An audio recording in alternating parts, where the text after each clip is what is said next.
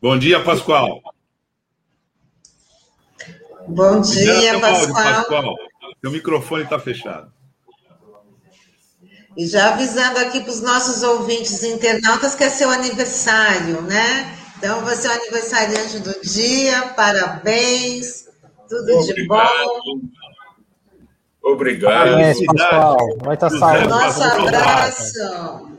Obrigado. Dia, parabéns. Tenho que agradecer a vida né, por esses 80 anos, é, com tanta saúde, com tanta disposição, uma família maravilhosa, amigos maravilhosos, enfim. É, é muito bom chegar nos 80, viu? Pode ter certeza, não fiquem com medo dos 80. Os 80 podem ser muito bons. Muito obrigado aí pela, pelos parabéns.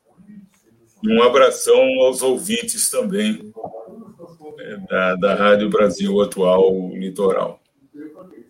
O senhor é muito querido, viu? Tem muita gente aí desejando tudo de melhor para você.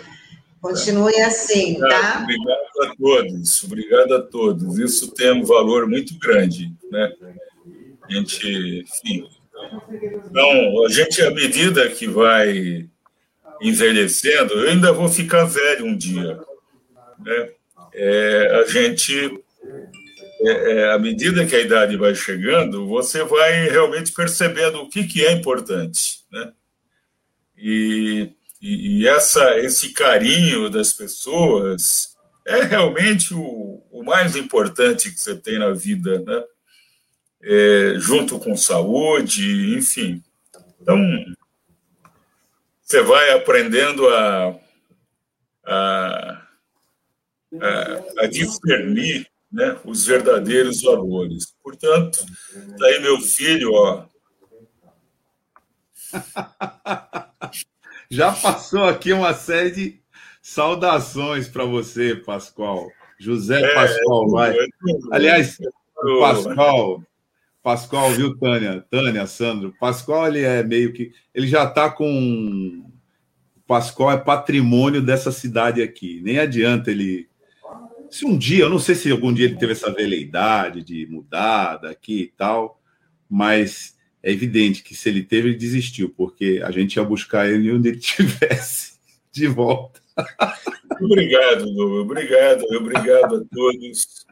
Fiquei aqui com um nó na garganta aqui quando ouvi a mensagem do Glauco, é, porque são os tesouros que a gente realmente tem, né? Então, um beijo para ele e um beijo para todos. Muito obrigado aí pela, pelo carinho, viu? É isso aí. Você merece, Pascoal. Bom, agora a gente, depois desse momento emoção, é. a gente tem que voltar para o momento realidade, né, professor? Infelizmente, a gente estava falando aí desse auxílio emergencial e eu acho que o presente que você queria ganhar, né, é a questão de diminuir ou de acabar com essa desigualdade, com esse cinturão de pobreza, mas o governo não está colaborando muito, não, né? É mesmo, Pascoal, é, na verdade, você tem falado é, muitas vezes aqui para a gente é, duas coisas. Você tem insistido nisso. Primeiro, que o país teria condições de é, amparar a quem precisa nesse momento tranquilamente. Você, inclusive, apresenta números. Né? Você não só apresenta números, como você compara com outras economias né, a possibilidade que o nosso país ainda tem né, apesar de toda essa política de dilapidação do patrimônio em curso já há algum tempo, o país tem condições de amparar a quem mais precisa. Essa é uma coisa. A outra coisa que você fala é que a saída dessa situação para todos nós é mudando radicalmente de direção, né? Dizer, a gente vai ficar ainda nessa situação se a gente não mudar, não der uma guinada aí radical é, de direção. Bom, é nesse contexto que apareceu aí, que apareceu o auxílio emergencial pífio, que você também vem criticando, né? que vai de 150 a 375 reais. É, e você está falando disso conosco, você vem falando disso. Pascoal, como é que você avalia ainda essa situação é, para a nossa audiência aqui, é, diante das avalia da, dos estudos, das intervenções que você vem fazendo sobre esse tema específico? Bom, é, sobre essa, essa questão que você coloca aí, é, que nós precisamos mudar de rumo. E agora nós estamos numa situação em que a gente precisa acudir as pessoas, né? A gente precisa ajudar, que a situação é muito grave. Então, tudo que for ajuda vem bem. Mas a gente não pode, depois disso, é, se dar por satisfeito, né? por achar que, bom, agora já cumpri minha obrigação, não é isso, não. Acho que a gente tem que lutar muito para mudar, para fazer um projeto de nação, né? porque nós não temos um projeto de nação. Né? O projeto do Bolsonaro, é, aliado ao Guedes, né? é, é um projeto de mercado, né? o que é absolutamente inconsistente, é, vai na contramão do que você precisa fazer para combater a brutal desigualdade, porque tudo que você tem de mazela no país vem da desigualdade. Né? Não, tem, não tem nenhuma outra. Que, aliás, eu, tô, eu preciso é, falar sempre isso, né? que é, a igualdade não é uma, é, uma coisa natural. Né? Como são as árvores da floresta. Né? Uma vez tive um presidente do Banco Central que falou isso, Nani Galveias, lá, sei lá, 40 anos atrás. Né? Não, mas a desigualdade é natural. Vejam as árvores da floresta, uma é grande, outra é pequena, tal. A desigualdade entre os homens não é uma desigualdade como a da floresta. A desigualdade entre os homens é uma desigualdade construída, né? Né, por uma minoria, tá certo, que não quer saber de distribuir, né, né, a montanha que tem em suas mãos, que é o que se trata. Pode parecer um exagero, mas a gente devagarinho a gente vai colocar essas coisas ao longo dos programas é, e mostrar né, como a nossa brutal dívida social corresponde a uma imensa concentração de riqueza. Né? É, então, esse projeto que nós temos aí, de, né, do, do, o projeto Guedes-Bolsonaro de mercado, é um projeto que, que vai contra é, o combate a essa desigualdade, a essa iniquidade, né? porque é, a iniquidade é aquela desigualdade injusta, né? é para distinguir bem é, da, da desigualdade da floresta. A desigualdade entre os homens é, você tem que chamar de iniquidade, né? que é para ficar bem claro. É uma desigualdade injusta construída. Então você precisa de um projeto de nação. Agora vamos ajudar, vamos, mas pelo amor de Deus, não vamos voltar ao normal, né? que é esse projeto profundamente injusto que você tem. Nós temos todas as condições no Brasil né, para dar bom padrão de vida para todo mundo, para todo mundo, para não excluir ninguém. Né? E é isso que a gente precisa fazer. Né? É, é essa grande luta, né? e, enfim, que eu acho que tem que estar. Bom, então, esse é o, esse ponto, o último ponto que você levantou, Douglas, aí, que, o projeto. Né? Nós precisamos ter um projeto, um projeto é, de sociedade justa. Né? Esse é o grande projeto.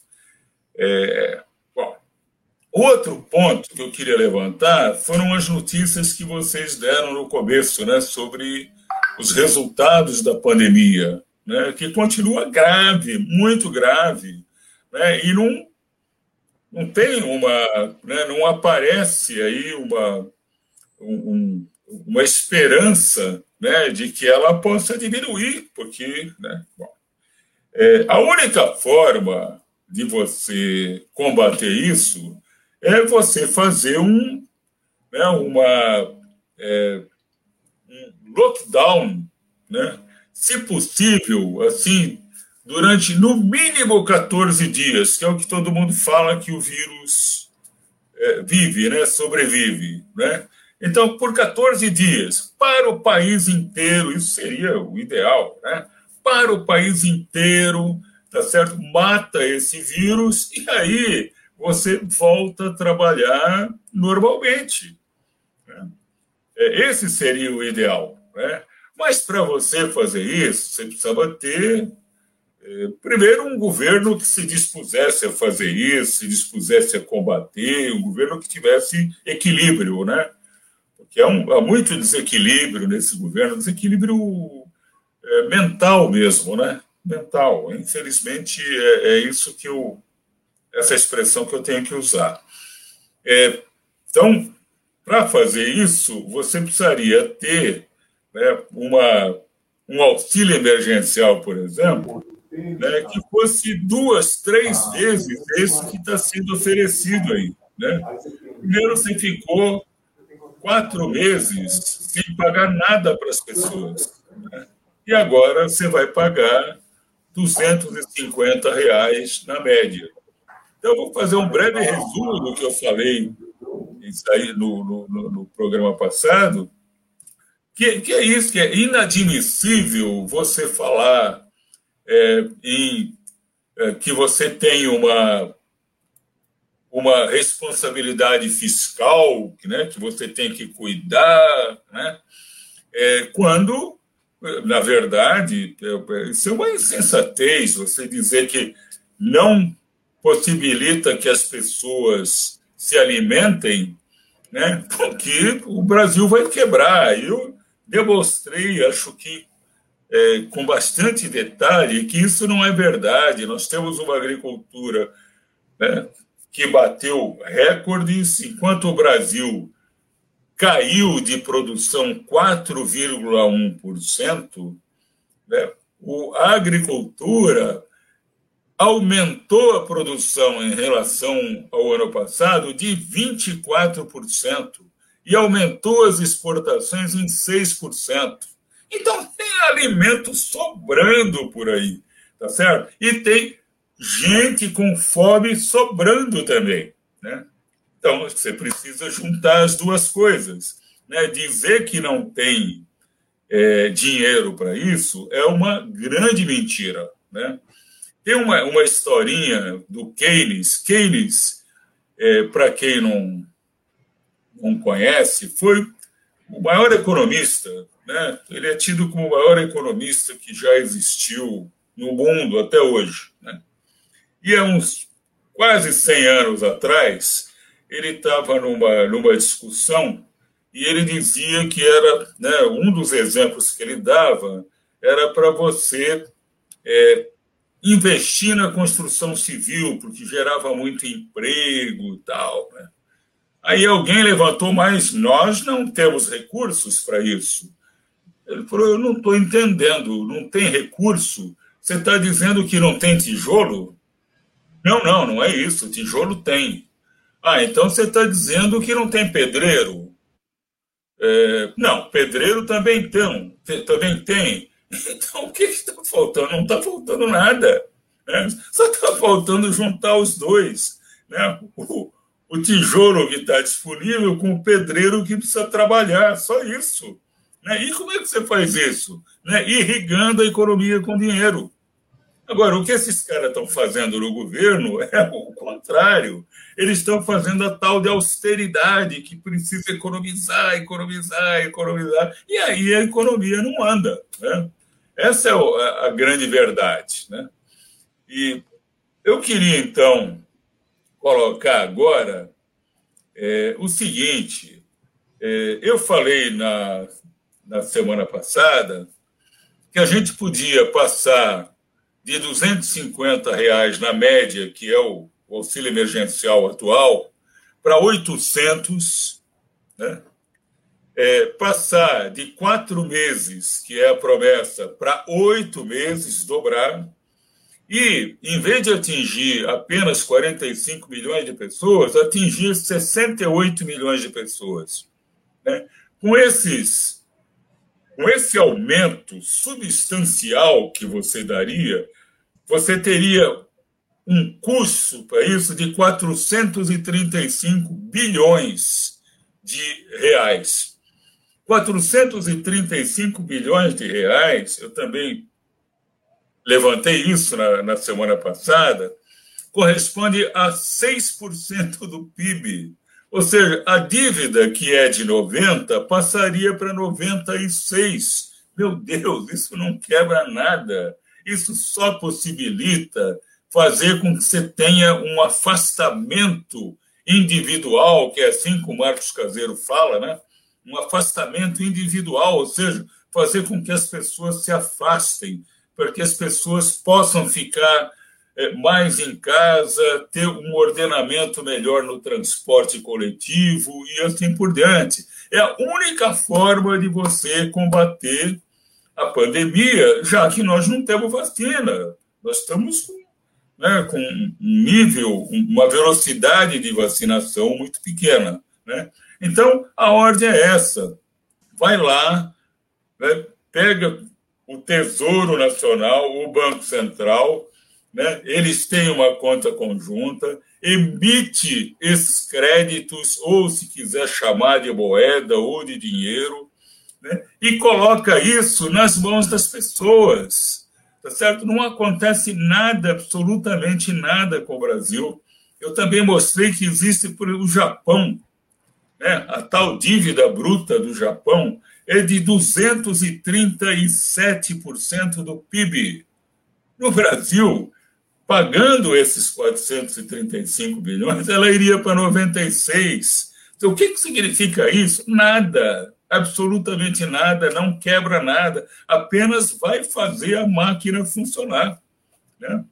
É, o, que, o que o governo está fazendo é o seguinte: o motor está emperrado, o motor não funciona. Aí você tira mais óleo do motor, né? ele vai emperrar, ele vai atritar muito mais, ele não vai andar. Que, que você tem que fazer? Colocar mais óleo no motor, o motor funcionar, é uma coisa né, que a gente tem que usar né, esse tipo de explicação, que é, é para as pessoas perceberem né, que isso realmente não, não tem é, nenhum milagre. Né? E hoje já há inúmeros economistas no Brasil e no mundo, né? É, acho que a grande maioria já concorda né, que essa, essa política da austeridade né, que o governo está usando de enxugar, de enxugar, de enxugar, tá certo? realmente não funciona. E o pior é que essa é uma política que atinge os mais pobres, aqueles que já não têm mais né, de quem se socorrer, que passaram a vida ganhando muito pouco, que por isso gastaram tudo o que ganharam né, em bens absolutamente essenciais, comida, remédio, né, e que não tem poupança, não tem nada, eles não têm como sobreviver. Né? Então, eu acho que nós estamos, inclusive, próximos aí a Espero que eu esteja errado e que as coisas não, não, não aconteçam assim, né? mas eu acho que a gente pode estar perto aí de uma situação social muito grave que pode chegar a uma convulsão mesmo. Né? Eu espero que isso não venha a acontecer. Que esse é o quadro, né? A pandemia precisa ser combatida com algo parecido com lockdown, nem que seja lockdown. Por que, que Araraquara deu certo? Né? Araraquara não estava morrendo não sei quantas pessoas por dia, 50, 100 pessoas por dia, não sei exatamente o número, né? e parou de morrer gente lá, certo? Simplesmente porque, porque afastou, mataram né, o, a conexão do vírus, né, o vírus não se conecta mais, não tem mais como se com ele se transmitir. Tá certo? Em Araraquara deu absolutamente certo. Em Serrana, né, que foi a experiência que o Butantan está fazendo, também está dando absolutamente certo. Em vários países do mundo isso vem acontecendo. Então, essa história de dizer né, que é, a economia vai acabar, né, porque você. É uma grande insensatez. Eu não quero falar palavras mais, mais pesadas, né, mas no mínimo insensatez, né, que já não é pouca coisa. Né? Verdade, professor. É, trazendo aí mais explicações sobre essa triste situação né, que principalmente os pobres estão, estão passando. Professor, eu queria agradecer a sua presença, desejar mais uma vez feliz aniversário, né, e desejar uma ótima semana, curta muito o seu dia, e a gente está te esperando aqui na próxima semana. Muito obrigado, Tânia, muito obrigado para o Douglas, muito obrigado para o Sandro, muito obrigado a todos os que mandaram mensagens, e muito obrigado a todos os ouvintes da Rádio Brasil Atual Litoral. Semana que vem a gente está aí de volta. Um abração. Com certeza. Obrigada, professor. Parabéns. Até semana que vem. Felicidades. Até lá. Tchau.